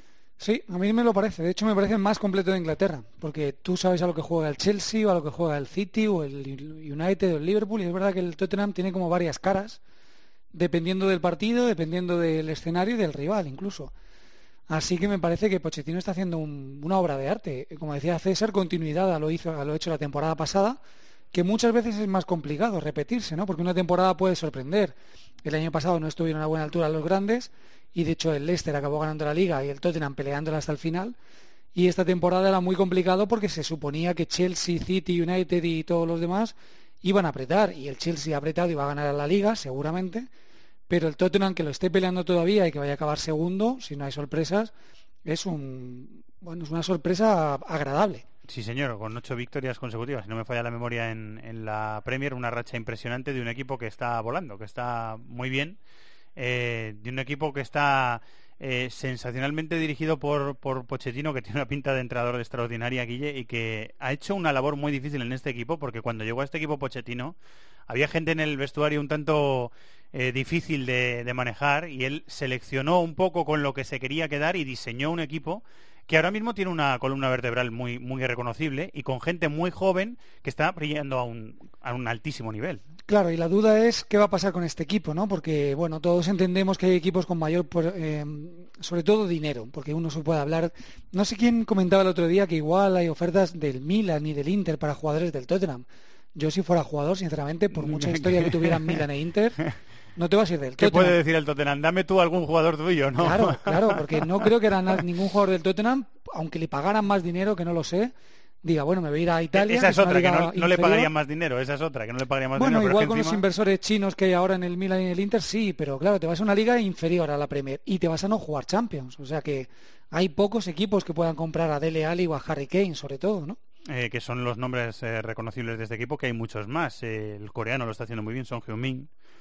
Eriksen lo está haciendo muy bien, Dembele está haciendo un temporadón tremendo, sí, Walker, pero es verdad que es más un triunfo de entrenador, ¿no? Yo iba a lo que tú decías, que Pochettino ha conseguido formar un equipo donde no hay grandes estrellas, porque probablemente ninguno esté entre los 10 o 15 mejores jugadores del mundo y sin embargo están rindiendo a un nivel altísimo. El reto es eh, dar un pasito adelante en Europa, ¿no? Porque este el, el año que viene el Tottenham va a jugar todos sus partidos en Wembley y la experiencia en Wembley este año es eh, horrorosa, un empate y el Sí. resto derrotas, me parece. Bueno, es, eh, es el talón de Aquiles del equipo tanto en Champions como en Europa League, porque luego que hay el a la Europa League y ahí tampoco pudo progresar. Sí, está claro que, que es el reto, de competir en Europa también, pero yo tengo la duda de si va a poder hacerlo en las dos competiciones a la vez. De hecho, creo que si está también en Liga es porque en Europa no ha competido muy bien y se ha eliminado pronto, si no, no estaría tan arriba en la Premier. Bueno, quedan cuatro jornadas y vamos a ver cómo termina el Tottenham, que yo eh, había recordado que quedó la temporada pasada segundo, pero no, al final le, le enganchó el Arsenal el segundo puesto y quedó tercero. El Tottenham de Pochettino, que es una clasificación impresionante igualmente. Te seguimos en, en la tele Sí. y te escuchamos en la radio, Guille. Una cosita gracias, más. Fer, Sí. eh, por lo menos va a acabar por encima del Arsenal, que eso para ellos es como un título. Su La primera gran vez rival en del norte de Londres 22 años, me parece, ¿no? Una cosa así, eh, Sí. que, que- que- que ocurre eso en la liga, o sea que... Eso es. O sea que es una gran gesta para el Tottenham. Eh, bueno, pues aplaudimos a Pochettino y le seguimos a él y a ti. Muy bien. muchas gracias. Un abrazo a todos. Un abrazo.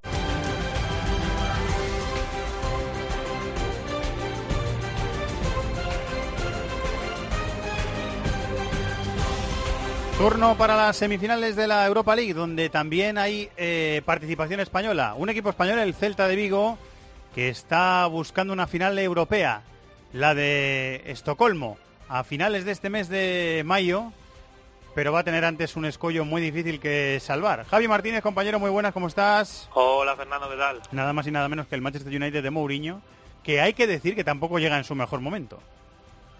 Pues no, porque viene de empate este fin de semana, se le lesionó Ibrahimovic precisamente en el partido contra el Anderlecht, en un partido bastante duro, y bueno, pero lo que decimos siempre, para el United es la ocasión, sobre todo de entrar en Champions League y de ganar un título después de unos cuantos años sin ganar, pero sobre todo de entrar en Champions League.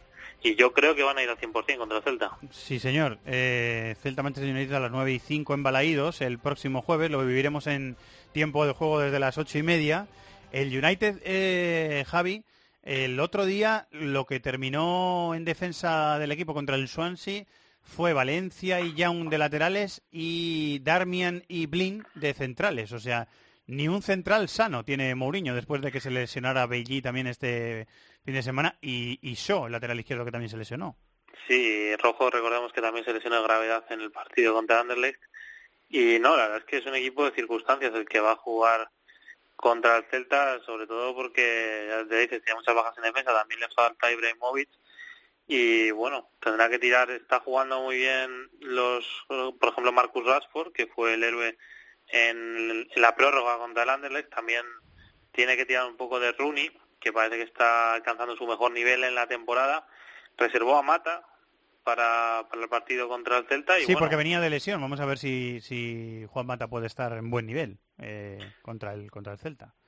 Yo creo que a pesar del nombre es una eliminatoria igualada, en mi opinión. Son dos equipos más o menos del mismo nivel. Habrá que ver también luego cómo se cómo afronta el partido de Manchester United y, también el Celta que lleva reservándose para la Europa League muchas semanas. Y yo creo que Derecho desde luego tiene claro que este es su objetivo en la temporada y lo que les queda. Eh, es verdad. Eh, en el United eh, recuperan a Pogba después de lesión Fellaini jugó, estuvo sancionado contra el Swansea pero lo tiene disponible Mourinho tienen Kitarian bueno de medio campo hacia adelante tiene tiene cosas aunque no tenga Ibrahimovic tiene cosas eh, posibilidad de Martial, Lingard, Lingard Rashford. Tiene, tiene cosas eh, Mourinho, pero los problemas los tiene la defensa. Eh, ¿Del Celta quieres decir algo? De, la previa del, Celta, que dices que se está preparando para este partido especialmente, Javi. Sí, bueno, este fin de semana, por ejemplo, contra Atlética ha reservado a muchos jugadores. Yo creo que, que el interés que tiene el Celta es llegar lo más lejos posible en esta competición y que tiene opciones reales.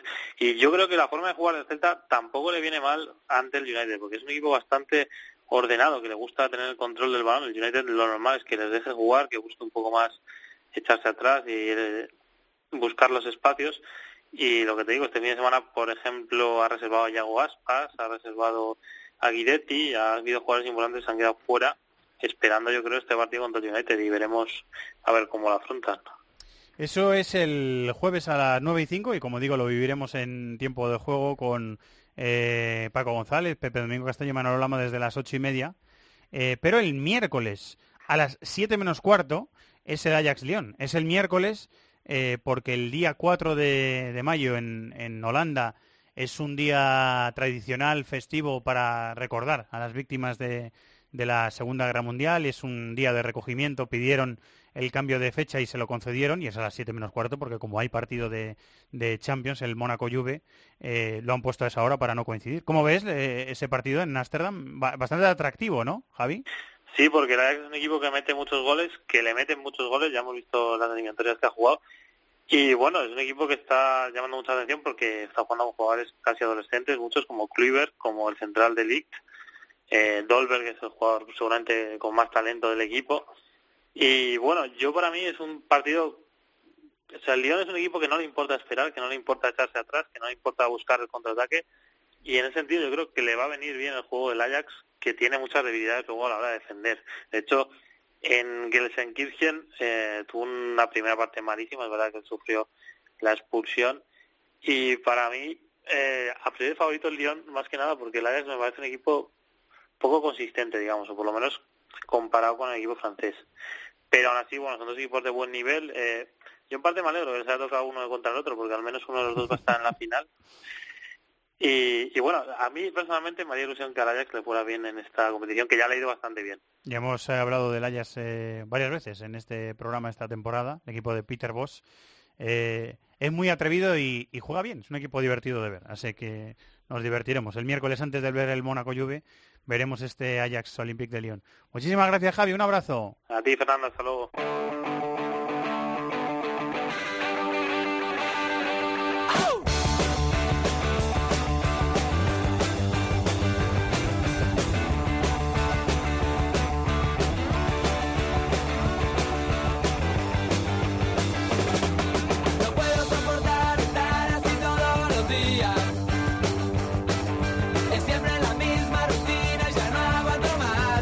Vamos hasta Nueva York. Eh, también tiene mucho trabajo, o sea que nos va a dedicar unos minutillos y se lo agradezco. Ariel Judas, hola Ariel, muy buenas. Hola Fernando, ¿qué tal? ¿Cómo estás? Para hablar eh, de algunas cosas eh, del fútbol en el panorama americano. Hay una cosa de las que me has mandado esta semana para comentar, Ariel, hay una cosa que me llama la atención, que me dices que en el New York City, el equipo franquicia del, del Manchester City en la MLS, hay un chico muy joven que le ha quitado el puesto a Andrea Pirlo. Y es el tema de la semana, ya se ¿Ah, sí? adivinaba la intención de Vieira a finales de la semana pasada, se confirmó el sábado con el partido ante Columbus Club y creo que va a ser el, el gran tema de discusión y de debate en la liga. Esta semana, la próxima, ha generado mucho, mucho impacto la decisión de Vieira, que fue acertada además. Y Ángel Herrera, que él es el volante venezolano de 19 años, jugador del Atlético Venezuela. Ángel Herrera se llama Ariel. Ángel Herrera. Con Y, con Y inicial, y Ángel. Ah, Yángel, Yángel Herrera, vale. Sí, sí. Y Ángel Herrera era jugador del Deportivo del Atlético Venezuela en su país natal, lo fichó Manchester City, lo cedió en principio por un año, o sea, hasta diciembre de este año a, a New York City. Hay posibilidades de que se quede un tiempo más, pero parece un jugador importante dentro de lo que Pep Guardiola planea para el futuro del, del City inglés, o sea que bueno, hay que seguirlo con atención. Jugó como titular por primera vez en la MLS, jugó muy bien, dio una asistencia, marcó un gol y fue el gran protagonista de- del partido ante un rival ah, que siempre fue complicado para New York City como es Columbus Crew, sobre todo jugando como visitante, Crew en su, en su estadio. O sea que bueno, eh, sí, es una decisión que puede estar marcando probablemente el inicio del fin de la carrera de Pirlo. Pirlo, hay que decirlo, se lo tomó todo con mucha profesionalidad, él respeta las decisiones de, Vieira, tiene una excelente relación con el entrenador, o sea que tampoco hay que descartar que sea algo de alguna manera hablado, coordinado entre, entre ambas partes y bueno, Pirlo lo asume. eh, Herrera le da otra dinámica al equipo. Fue muy notable el cambio entre lo que Pirlo podía ofrecer y lo que da, o al menos dio en este primer partido, este joven venezolano que se suma ahora en pocos días a la selección sub-20 de Venezuela que va a jugar la Copa del Mundo en Corea. Ah, sí, desde el 20 de mayo, es verdad. Que tenemos Mundial Sub-20. Ah, pues lo vamos a Sí. lo vamos a ver a este jugador ahí. O sea que lo, lo seguiremos. Eh, me pareció ver eh, que el, el Atlanta del Tata Martino perdía esta jornada. ¿Puede ser? Que viera bien. Sorpresa, sí. Sí, sorpresa. Perdió 3 a 1 en su casa, eh, o en la casa provisoria que tiene en Atlanta. Están terminando el estadio nuevo. Eh, sorprendente porque DC United es el equipo que venció. No venía demasiado bien, pero la MLS tiene mucho de este tipo de, resultados, ¿no? De resultados sorpresas. No tiene demasiada lógica la liga este, y por eso la hace, supongo, tan atractiva para entrenadores como, Mar- como Martino que, este, bueno, él siempre dice que buscaba un desafío que hoy en Sudamérica no encontraba y lo está encontrando en Atlanta, que sí es un muy buen equipo como visitante, pero que ha comenzado a dejar puntos en casa y es donde tendrá que trabajar Atlanta en los próximos, este, en las próximas semanas. A propósito, el próximo domingo en Yankee Stadium, New York City va a recibir a Atlanta United. Ah, o sea qué que buen partido. Y irá contra Martino, sí, buen partido, buen partido. Bueno, pues lo, lo, lo seguiremos, lo, lo veremos. ¿Cómo le va a Paco Gémez en Cruz Azul? No muy bien, ¿no? No, no, muy bien, muy bien. Quedan dos posiciones, dos, perdón, dos puestos por cubrir para entrar a la liguilla final, que son los playoffs de, de la primera división mexicana. Eh, por ahora Cruz Azul no está y todo indica que no va a estar tampoco. De momento quienes están clasificados son los Cholos de Tijuana, Monterrey, Atlas, Chivas, Toluca y Santos. No está el América, por ejemplo, aunque está sí con muchas opciones de, de entrar. No está Tigres, que es un equipo muy fuerte y también está bastante cerca, o sea que todo indica, creería yo, que ellos dos se van a quedar con las dos últimas posiciones de, de postemporada, de liguilla, pero eh, hay que verlo todavía. Y lo de Gemes y su continuidad seguramente se va a resolver o debatir en los próximos días. Hay que ver si Cruz Azul decide eh, iniciar un proyecto a mediano plazo manteniendo a Gemes o vuelve a cambiar como hace regularmente con todos sus entrenadores ante el primer fracaso importante. A Gemes le metió gol un portero de 44 años este fin de semana, ¿no? Para, para más parece. Con, con, Conejo Pérez, que es una, una ya en el Mundial no sé si fue el de México, creo que sí, ya se lo considera un arquero grande, también para eh, el anterior, el 2010, se lo considera un arquero grande y sigue jugando, sigue estando en la primera división. No es que sea demasiado bueno, la verdad que es un jugador sí muy carismático y muy popular en la primera división mexicana, pero bueno, cada tanto sorprende con ese tipo de detalles. Y sí, marcó, marcó un gol este fin de semana, un gol aparte bastante bonito, bastante impactante. Eh, tenemos finales de los estaduales de Brasil, Corinthians coge ventaja en el Paulista, eh, Flamengo coge ventaja en el Carioca, 0-0 eh, en la eh, final del, del, Mineiro, partido de ida entre los de siempre, Cruzeiro de Belo Horizonte y Atlético Mineiro, también de Belo Horizonte, y 2-2 en el Inter Novo Hamburgo del, del Gauchão. ¿Algo que decir de, estas finales, Ariel? No, no, sorprende el último resultado, ¿no? Que, que Novo Hamburgo le está haciendo fuerza al Inter eh, que el gremio no esté en la final también. Lo, siento, Fernando, pero sorprende que no esté allí en la No, no, es así, es así. Es del estadual. eh, pero bueno, sí, sí, lo que más me sorprende es eso, que, que Nuevo Hamburgo esté metido en la final a falta de la definición, el último partido que se va a jugar el próximo fin de semana. Y los gremistas disfrutando, claro, no están ellos en la final, pero claro. Inter fastidiándose, pues ellos encantados. Eh, yo, yo no, eh, yo no, yo no, yo no le deseo el mal al, al eterno rival. Eh, Libertadores, lo que hubo la semana pasada, ¿qué, qué, qué follón hubo en el Peñarol Palmeiras? Fue, fue increíble, no sé si pudieron ver las imágenes, pero terminó siendo una pelea de catch el, final de ese partido en el que terminaron interviniendo además los cuerpos de seguridad de, de los dos clubes, el, de Peñarol y el de Palmeiras. Eh, sanciones durísimas, es lo que está dando a entender que, que emitirá la, la Conmebol. Vamos a verlo. Felipe Melo está metido de manera principal en, en los hechos y también varios jugadores de, de, Peñarol. Peñarol que además de, bueno, de haber sido uno de los protagonistas de este escándalo a la Libertadores, no está nada bien en la Liga Uruguaya. Nada bien, me refiero a estar de mitad de tabla eh, o, o, merodeando la mitad de tabla. O sea, está muy lejos de, de las opciones de, de título en este momento y también, claro, eso llama mucho la atención en una liga donde Peñarol, Nacional y tal vez Defensor Sporting son los que controlan la escena. Pero bueno, volviendo a la Libertadores, se esperan sanciones durísimas para, para todos lados, para, para los dos equipos y para los cuerpos de seguridad. Además, se habla de una sanción de 10 jornadas para Felipe Melo, por ejemplo, a nivel internacional. O sea que, bueno, vamos a ver cómo, cómo termina la Confederación resolviendo este lío importante del cual se habló durante toda la semana en Sudamérica. No las había visto, ¿eh? las imágenes, las estoy viendo ahora y sí, la verdad es que son eh, muy llamativas. De lo que pasó en lo, en lo deportivo, en los resultados de lo que pasó la semana pasada, ¿te quedas rápidamente con algo, Ariel? Eh, bueno, San Lorenzo sacó un muy buen resultado como local, ganó por 2 a 1 ante Universidad Católica, o sea que sigue con vida eh, el equipo de Buenos Aires. Victoria importante del Atlético Mineiro ante Libertad por 2 a 0. Eh, en el duelo brasileño, Atlético Paranaense ganó por eh, 2 a 1 a Flamengo. Más allá de los eh, incidentes, Peñarol perdió en casa 2 a 3 ante Palmeiras y eso, claro, duele mucho al, al equipo Mirasol. Y en la última jornada, el, el, jueves, Nacional le ganó por 3 a 0 al Chapecoense de Brasil. River se vuelve de Ecuador con una buena victoria 1 a 2 ante Melec y Gremio que goleó 4 a 0 al Guaraní al Guaraní, el equipo paraguayo. Eh, bueno, y también es importante Godoy Cruz de Mendoza, que no, bueno, no es uno de los equipos fuertes de la Liga Argentina, pero sí lo está haciendo bien en la, Copa Libertadores. Se trae eh, un, una victoria por 1 a 3 ante Sportboy de Warnes, el equipo boliviano, y tiene muchas opciones de, de, avanzar a la siguiente ronda, que sería inédito para el equipo de la provincia de Mendoza en Argentina. La semana hay un Atlético Nacional Estudiantes el martes, estoy viendo que tenemos también un Atlético Paranense San Lorenzo, un Flamengo Universidad Católica. Eh, tenemos sí. buenos partidos esta semana también, ¿no?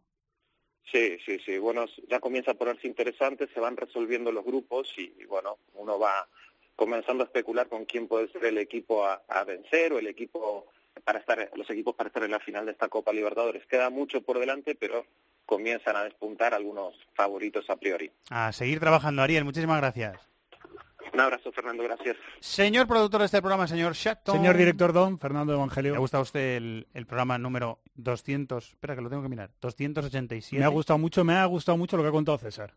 Ha estado bien, ¿verdad? Sí, siempre me gusta cuando los futbolistas eh, no dan titulares, pero te cuentan esas cosas que desde fuera no las vemos. Qué feo lo que nos ha hecho Morientes, que habíamos quedado con él con mucha Pero no te preocupes porque ya le he echado la bronca por WhatsApp y, y el, Pobrecillo. y el lunes y el lunes va a aparecer. El lunes, porque, el lunes estará, ¿no? porque sí, ha visto que, que el cabreo que teníamos era muy fuerte y ha dicho, perdonadme de verdad, el lunes estoy. Pobrecillo, encima. El lunes le, le invitamos para hablar del derby del Atleti de Madrid de vuelta. Pues mira, perfecto. Y del Mónaco. y de paso le, del Juve Mónaco. de, de de paso le aprovechamos y le, y le preguntamos eh, por aquellos eh, tiempos de Deschamps. Ya Juli- está, ya está quedado, Juli ya está quedado para el próximo lunes. Muy bien, pues una cosa menos que tenemos que hacer de gestión para la semana que viene. un spoiler que del próximo lunes. Un spoiler, sí.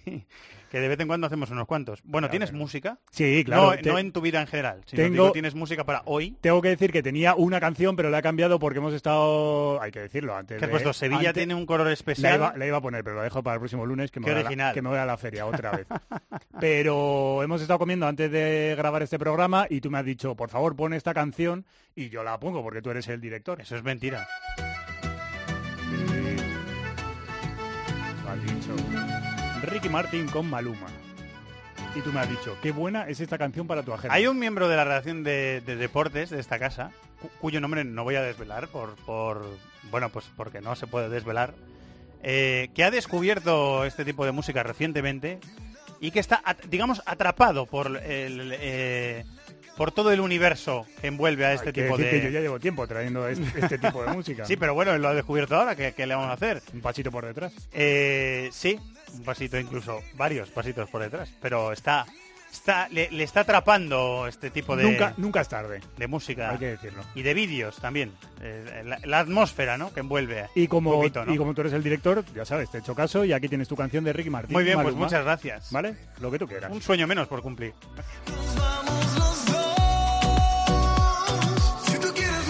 Qué mejor sintonía para, para ambientar la, agenda de la semana que viene. La ¿eh? podemos hacer fija, pero en la careta del Venga, desde programa. aquí hasta que acabe, hasta el final de la historia de This is Football, ponemos esta canción. ¿Te ¿Todo parece, eso? ¿Te parece, ¿Te parece bien? ¿Todo? todo eso, todo eso. Venga, vamos con ella. Dale, anda. Premier, jornada número 36. Te destaco el Arsenal Manchester United, domingo a las 5 de la tarde. Antes, a las 2 y media, Liverpool Southampton. El viernes a las 9, West Ham Tottenham. El sábado a la 1 y media, Manchester City Crystal Palace. Y ojo, el lunes a las 9 de la noche, el lunes Chelsea Middlesbrough. Vaya hombre. Eh, Vamos a tener que grabar el programa más tarde. Venga, más spoilers el próximo lunes. Calcio, jornada No, lo 30. estoy, pens- estoy pensando en voz alta simplemente. Jornada 35, el sábado a las 6, Nápoles Cagliari, a las 9 menos cuarto, Juve Torino. El domingo a las 3 destacan Sassuolo Fiorentina, Genova Inter de Milán y Lazio Sampdoria. Cierra la jornada a las 9 menos cuarto, el Milán Roma. Bundesliga, jornada 32. El Bayern de Múnich celebrará el título ya conseguido el sábado a las 3 y media contra el Darmstadt en casa.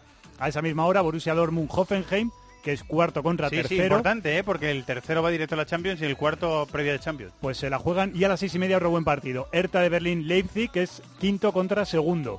Se juegan todos eh, los rivales, entre ellos, esta jornada. Sí, y señor. en Francia, jornada 36, el sábado a las 5, París Saint Germain Bastia, a las 8, Nancy Mónaco, el domingo a las 5, Olympique de Lyon Nantes, y a las 9 de la noche, el Olympique de Marsella Niza. El Paris Saint Germain juega contra el último y el Mónaco contra el penúltimo.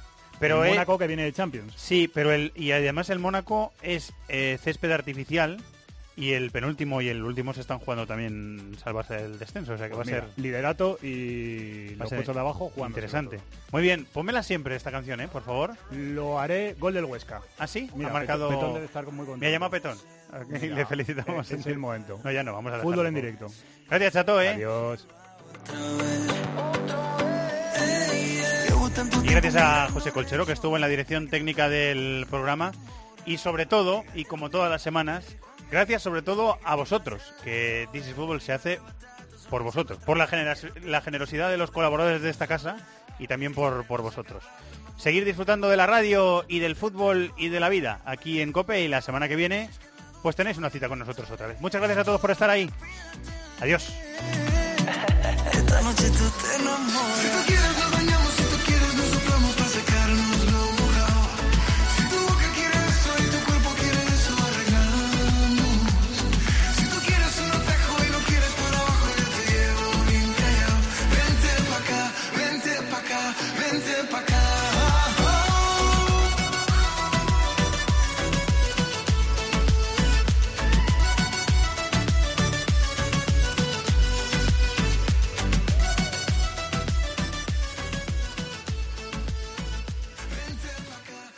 Todo el fútbol internacional cabe en This is Football.